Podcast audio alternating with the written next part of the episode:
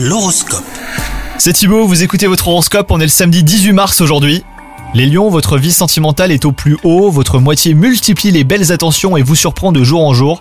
Donc c'est le moment idéal hein, pour lui montrer que vous l'aimez et lui rendre l'appareil. Quant à vous les célibataires, allez plus vers les gens et soyez moins méfiants. Ouvrez-vous aussi aux autres et sortez un petit peu plus, on peut faire de belles rencontres hein, n'importe où.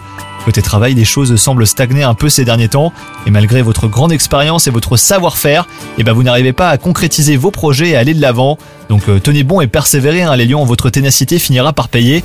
Pour ce qui est de votre santé, il semblerait que vous ayez pris euh, de bonnes résolutions, vous faites euh, plus de sport et vous avez même adopté une alimentation plus saine. Surtout n'abandonnez pas, vous êtes sur la bonne voie. Bonne journée à vous les lions